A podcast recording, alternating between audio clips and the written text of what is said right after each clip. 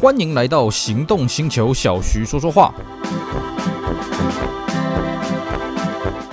Hello，大家好，我是 Celsius，非常高兴呢，又在这边跟大家聊聊天。今天我们继续来跟各位聊聊 W 二一零这一款创世纪划时代的 E Class 啊。我们在上集呢，花了一集的时间跟大家讲这台车子到底它当时外观有多么的惊艳，呃，这个内部有多了什么有的没的配备啊，这样就讲了一集啊。我们只讲了这么一些些东西，各位可以发现啊，这台车真的是很厉害哦。当时来讲哦，石破天惊啊，因为大家都觉得 Benz 这个品牌是一个很保守的品牌，它不可能啊、一口气推出这么多的革新。不好意思，W 二一零做到了。W 二一零呢，可以说是史上啊这个外观幅度变化最大的 Benz 啊，不只是 E-Class，整个 Benz，甚至时至今日啊，你说嗯，Benz 还有没有什么车子推出来那种外形让人家吓一跳？哇，这是 Benz 吗？我看是没有了哦，是没有当年 W 二一零推出来的时候这么的令人震撼啊。当然，W 二一零呢，在推出来之前的三年啊，先发表了这个叫 Coupe Studio 的这个概念车，当时大家已经议论纷纷了。只是没想到呢，三年之后，哎，Benz 真的是照这个外表直接把它量产了，哇，好厉害啊，对不对？所以呢，这个车子当时一上市的时候呢，引发了非常多的议论，而且呢，销路确实开出了红盘。毕竟啊，就是 Benz 原厂他自己也捏了一把冷汗，哎呦，这个外形到底市场上能不能接受呢？到底大家会不会排斥它？呢？哎，没想到市场上获得巨大的成功了哦。那么这个车子呢，是在一九九五年的七月十三日，在台北的国际会议中心，在台湾举行了首发。而且呢，这一次台湾还是拔得了头筹了啊！这个在之前的 W 一二四呢，台湾是这个德国以外第一个上市的市场。那么呢，这一次呢，哎，又是欧洲以外第一个上市的市场了啊！这个算是总代理相当的积极。那么有鉴于它这个外形实在是太特别了，所以这个时候呢，总代理给它的一个 slogan 叫做什么？精世之美源于精锐内涵呐啊，啊！这个我觉得对于它这个外形是相得益彰啊。其实不要说海外了，当年台湾呢在看到这个 E-Class 发表的时候，大家也是傻眼。哇，这真的是 Benz 吗？这真是宾士吗？宾士长这样子。不过呢，在台湾也是直接就开出大红盘了啊、哦。那个时候呢，把这个范德啊，就 BMW 给气死了。因为，诶，这个 E-Class 跟五系列呢，他们向来是死对头嘛，所以向来他们的改款时间基本上是一致的啦。一九九五年呢，先发表了 E-Class，那年底呢就发表了五系列。呃，结果呢，这个五系列的声量完全被 E-Class 给抢走了啊、这个范德就气死了啊、那么一开始呢，台湾发表的这个 E-Class W 二一零呢，主要有几个阵容了啊、哦，一两百的。Classic 一百九十万，一二三零的 Elegance 两百一十万，一三二零呢是两百七十三万啊。比起这个最后一批的 W 一二四同型车呢，大概涨了百分之十。呃，不过呢，这个配备呢就多了蛮多了啊。比方说这个一二三零，因为它是 Class，呃，它是 Elegance，所以呢，它比一两百 Classic 多了右前电动记忆座椅、真皮方向盘、真皮排挡杆。那么一三二零呢就更多了啊。一三二零首先呢，哎，它是五速自排，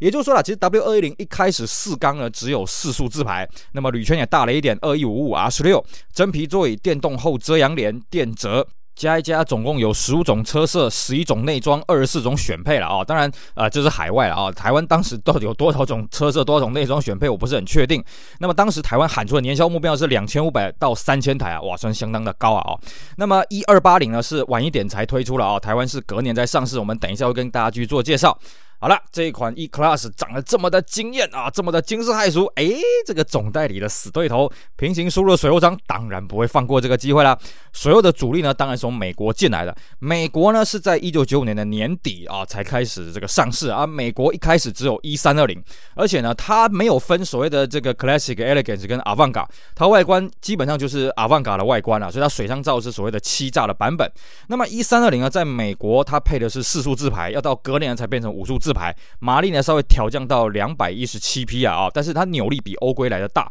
而且美规的配备呢是比较好了，比方说美规呢它有所谓的这个液晶恒温的空调，那欧规呢基本上还是标配这个旋钮的恒温空调了啊。那么一开始呢水货卖的这个一三二零啊，一开始卖的很不错啊，因为总代理缺车，而且美规的配备真的是比较好，那加上这个水货呢又比总代理便宜大概一成左啊，这个大概十几万啊，不到一成了啊，所以一度啊啊，我们看这个数据，一度呢美规的一三二零挂牌量比总总代理挂牌量还要多啊！那美美规呢，主要会比代理商多了一些配备是什么呢？的四幅动力感应方向盘、天窗啊，还有我们刚刚讲的液晶恒温啊，侧面安全气囊，还有后座第三头枕。但是美规有一个对台湾市场来讲一个致命的缺陷是什么呢？美规的 Benz 是没有电折后视镜啊，这对于台湾这种地狭人稠、摩托车一大堆的地方真的是不大方便啊。不过呢，美规的 E 三二零呢，很快的这个热潮就退掉了。为什么呢？因为这税金真的太重了。在台湾呢，这个三千 CC 跟三千 CC 以上的那个税金的级距差很多啊。所以呢，这个水货商脑筋也动得很快，他们马上去进了什么呢？欧规的 E 二三零，因为相对的 E 二三零它的这个排气税金呢就比较漂亮了啊。当然它的这个配备也比这个代理商的好了。一般我们这样看了一下了啊，这个水货的这个欧规 E 三二零大概会多了。驾驶座电动椅带记忆，而且还含方向盘联动啊、副驾驶座电动记忆、自动雨刷、玻璃天窗、电折、电动后遮阳帘啊、，ACC 恒温空调、银粉漆、铝圈、加大电瓶，还有空气滤净器啊。所以各位呢，你在找这个水货的 E 二三零的时候，你可以去注意有没有这些配备，因为水货它为了要压售价，所以呢，它有时候这些配备不会上去了啊、所以各位要这个注意一下。那么再来呢，这个美规随后又追加了一款比较高级的版本啊，啊，不是比较高级啊，比较性能比较强的版本是一四二零啊。一四二零呢，它还多了一个配备是什么呢？啊，它多了遥控行李箱开关哦。因为如果你有玩过当时的 Benz Benz 的话，就会发现很好笑的事情哦。就连 S Class 都不能从车内去控制后面行李箱的开关了，那非常的这个掉漆啊！哎，这个 Benz 是要请司机来开啊，结果你要开行李箱，司机还要赶快冲下车，呃，帮这个主人开啊。那么美规的 E 四二零呢，终于有这个遥控行李箱开关，而且它据说按下去之后呢，它会整个把它给打开，而且还有一个免持行动电话，并且有附这个主机。那么这个时候呢，变速箱已经到了这个五速自排了。那么这个美规的 E 四二零呢，因为它在税金级来讲还算是蛮漂亮的啊，因为它没超过四千两百 CC，当年有水货报价是三百四十七万。不过呢，在一九九八年，因为发表了新引擎呢，美规被这个一四三零给取代掉了啊。那一四三零这个台湾的税金就贵了很多。那水货也有进来，但是非常少了啊。水货那时候报价是三百九十万台币啊。那么至于这个引擎阵容的变化呢，主要比较大的是在这个一九九七年呢，也就是 E Class 上市两年不到的时间哦，日内瓦车展发表了新款的 E 二八零跟 E 三二零啊。那这颗引擎呢，就是后来诶这个 W 二二零配的这个单凸 SOHC 三气门的引擎，呃，那这个马力呢，这个其实也还好啦哦，马力就是两百零四匹跟两百二十四匹，跟之前呢差没有很多，但是呢，这个主要注重的在于扭力的提早输出，还有就是它排污的这个数值更加的。漂亮，并且呢，号称它重量减轻了五十公斤，是当时世界上最轻的 V 六引擎。那么这一次的这个配备上面呢，变化也是有一点点的变动了啊、比方说呢，它开始出现了红外线的钥匙，也出现了机油保养的指示灯，而且它号称了啊、这颗引擎它的这个开发费用呢，比旧款的还要低啊。主要是为什么？主要是因为这颗 V6 跟这个上一级的这个 V8 引擎是一起开发了哦，所以它很多基本结构还有零件是共用的。比方说呢，这两颗引擎都是夹角九十度了啊、哦，这个是不多见啊。那台湾呢是在三个月之后上市啊，这个售价跟之前差不多。一二八零是两百四十一万，一三二零是两百六十三万，但是配备有多一些哦。这个新增了这个 BAS 这个自动刹车放大系统，ASR 防滑系统，还有第三代防盗，也就是所谓这个红外红外线钥匙啊。定速呢带这个速限器。那么这个时候的一三二零已经全面进化到 avantga。在之前呢，一三零曾经有进过一批 Elegance 啊，所以这个配备比较乱一点。那因为这个时候已经是 avantga 所以它配备比这个一二八零当时进的是 Elegance 啊，哦，多了 HID 五爪铝圈、鸟眼风目视板、可调车高避震、天窗，还有后遮阳帘。那么从呃再稍微晚一点的时候呢，九七年的九月呢，又推出一颗新引擎了，就是一二四零来取代了一二三零啊。这个主要是为了要欧盟新的环保法规的关系哦。那么这颗引擎也是这个我们刚刚讲的一二八零跟一三零这颗单凸 SOH 七三气门的往下延伸了，二点四 V 六呢一百七十匹，而且这个时候已经这个全部进化到五速自排了。那么这个台湾是在十月引进来的一二四零报价是两百一十一万。诶，这个各位。如果你有专心听我们刚刚讲的一二三零的报价，会发现，哎，售价是一样啊、哦，而且呢，这个配备还增了这个真皮座椅啊。讲到这里，各位是不是已经有点搞混了？也就是说了，其实前期的 W 二一零它引擎的阵容呢调整过一次啊，哦，这个非常的复杂。那么之后要一直到小改之后，才有一点点的变化，也就是追加了这个 compressor 这个一两百 K 这个车型，我们之后会跟大家讲。那么再来，在小改之前还有一次做变化了啊，就是一九九八年式呢台规的 E 二八零改配时空铝圈，那么这个车门把手保险杆多了这个镀镀铬的饰条，内装呢全面改成真皮座椅了啊。那当然，台湾当时因为法规的关系，所以柴油版的进不来。那我们这边呢，也就不跟大家介绍柴油的部分，因为其实我也不是很清楚了，我这边手上也没有柴油的资料。那么除了这些汽油的普通的版本呢，当然啊，这个 W 二一零有个很重要的指标就是什么？哎，性能的版本啊。而且呢，不同于之前我们跟各位讲过的 W 一二四的五百一啊，哦，这一次呢，Benz 就学乖了啊。这一次 Benz 呢，性能版本就丢给 AMG，反正说 AMG 已经被 Benz 给买下来了啊，你就好好去开发这个这个性能的版本吧哦。所以大家都知道 W 二一零有所谓的一五十五 AMG 嘛，性能也算是不错。但其实啊，最早并不是一五十五 AMG 啊，最早最早是什么东西呢？最早是一三六 AMG 啊啊，不要怀疑这个三点六，而且它只供应部分欧洲市场跟澳洲市场。据说呢，这个产量很少，只有四百台而已啦。它的基础呢是一二八零，而且只有九六跟九七年。那外观呢，跟后面的这个一五五是长得基本上一样啊。你从外观上除了 logo 以外，你是看不出来的。那么在一五五出来之前呢，还有一批东西是什么呢？是一五十的 AMG 啊。它也是在一九九六年出来的，所以它这颗五点零的引擎呢是旧款的，就是一五百五百一的那颗引擎啊。哦，那那个输出这个稍微大了一点，三百四十七匹，而且呢进化到五速自排，而且这个车只有左驾哦，只有在部分欧洲地区上市。据说啦，它的产量只有大概两千八百台。而且呢，只有在欧洲市场上市啊。那个时候很好玩哦。那个时候虽然日本已经泡沫经济彻底瓦解了，不过据说当时日本还是有一一大票水货啊。我们现在台湾市面上看到的 E50 AMG 的很多都是从日本进来的这个外汇中古车。那当然，当年啊，台湾也有这个全新车啊。哦，这个有贸易商在九六年的年底有办一批进来了，报价是五百五十万，呃，非常的贵啊，贵到不行啊，比当时的 M 还要再贵一些啊。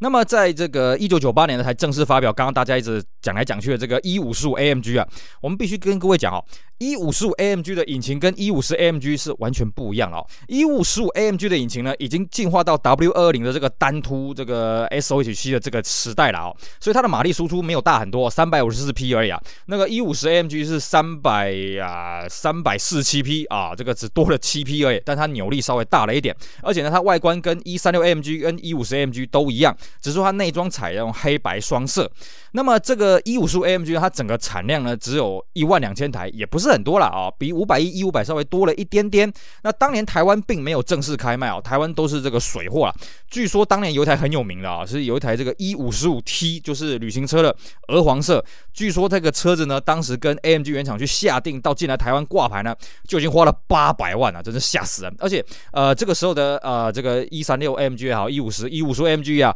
还是维持 AMG 一贯传统，只有自排没有手排的版本啊。当然呢，再上去也有一些比较奇特的东西，比方说有这个一六十 AMG 啊，一六十 AMG 呢，它当然就是把引擎扩缸到这个六点零，那而且有美规啊，甚至还有五门的版本。据说呢，还有极少数的一六十 AMG 的六点三啊，但是这个东西资料太少，我也不是很清楚。那么另外一个啊，还有个衍生的版本是什么？一五七 AMG 是在一九九八年出来，这一款版本呢，主要是针对日本，甚至呢，我们看一下 AMG 原厂的资料呢，还没有特别写到有这一批车子啊、那它这一颗车，这台车子很好玩。这个车子呢，它的引擎是从四点三这一颗去扩宽过去，当然，也就是跟这个五点五差不多了啊、哦。但它的变速箱是来自 S 六百的变速箱啊，我觉得很好奇啊，因为。一个是八缸，一个是十二缸啦，而且这个变速箱的齿比也不太一样。我在猜啦，应该是因为一五七它的马力有拉上去，所以呢，呃，这个原本的五速自排应该是承受不起，只好去找这个这个 S 六百这颗引擎来啊、呃，这个变速箱来弄啊哦。那么这个车子呢，当年台湾有弄实车进来，那不确定有没有正牌了哦。那么我们也看过这个一五七的这个五门旅行车哦，这个是日规专属啊，这个全世界数量都非常少。那么当年呢，甚至啊，因为这个景气还不错，甚至呢，那个加码就台湾著名的这个带呃这个水货商呢，他还有进这个 Brabus 六点零的 V 八的乘车了哦，那报价多少我们不太清楚，但是确定有这个乘车哦。那么关于一五十五这个车子呢，我们之后会跟大家做一个专辑，就是诶这个车子的行情哦，其实非常的便宜啊，便宜到我自己都觉得不可思议啊。这个价格呢，大概是 M 五的同时期 M 五的大概二分之一到三分之一，甚至有四分之一的。这件事情我觉得很奇怪。那这个事情呢，我们之后会跟大家做一集专辑来探讨这个问题啊。哦那这边我们就是点到为止。那么关于前期的 W 二一零呢，在台湾这边还是有一些有趣的一些花边的故事啊。首先呢，W 二一零有一批这个高速公路的巡逻车啊，是一两百的 Classic 啊，这个最阳春的版本，而且呢，这一批全部都是五速手排啊，这个相当的有意思。那么这一批呢，算是专专门针对这个高速公路警察局呢来进来的，而且当时还不叫做高速公路警察局啊，叫做省道公路大队警察。各位可以去看那个涂装啊，是后面才改名的。那么这一批车子呢，它的配备啊也就还好，但它配了很多警用的配备，尤其它车顶的顶灯非常的重啊，所以这一批呢，据这些这个员警在这个两聊天呢、啊，他们说这个车顶很容易弹下来，这个天花板常常弹下来哦，就做了好多次啊，而且这一批用了很久，这一批我记得大概用了十多年才除役啊，哦，算是非常劳苦功高啊。那之后呢，就没有再这个引进这个 E Class 的这个警车了。之后还有一批这个 W 二零二的警车，是那个 C 二三零 K 的这个限定运动版 AMG Compressor，也算是蛮特别的。那么除了这一批警用车之外呢，我在台湾还看过有一台这个一四二零的防弹车啊、但是看了一下这个车子，哎，好像是台湾改装的这个防弹的设备啊。但它车窗呢，只有前面的车窗可以稍微下降一点哦，玻璃真是非常厚。但是据说开起来蛮笨的，因为我是没有开开过了，我是只有看过实车而已。并且呢，那个时候呃还有看过不少的计程车、出租车啊、那个时候开始流行的这种宾士的计程车啊，从 W 二一零开始，W 二四那个年代基本上计程车非常非常少。我们看到 W 二四计程车都是等到好几年之后啊，宾士计程车兴起了之后，大家去买这个 W 一二四，因为它的这个行情比较低迷一些啊，这个买起来的负担也比较没那么大。但是呢，新车的宾士计程车基本上从 W 二一零开始大量的冒出来了。呃，除了这个计程车大量冒出来之后呢，还有什么呢？W 二一零的这个五门的旅行车呢，也在台湾呢大量的冒出来。但是呢，这些旅行的车子主要都是这个二零零二年台湾 W 开放 WTO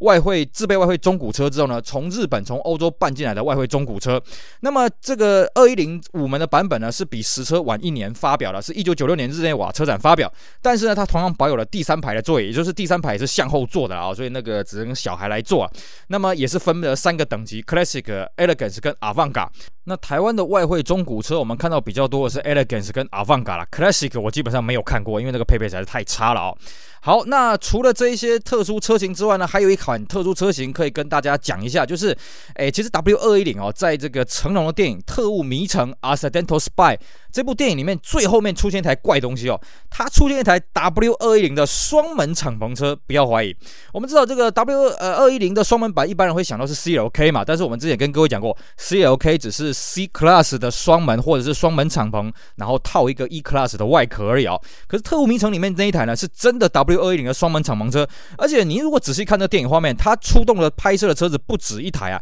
那这个车到底是谁改的，我也不是很清楚。到底这个剧作组怎么弄出来，我也觉得还蛮蛮厉害的啦哦。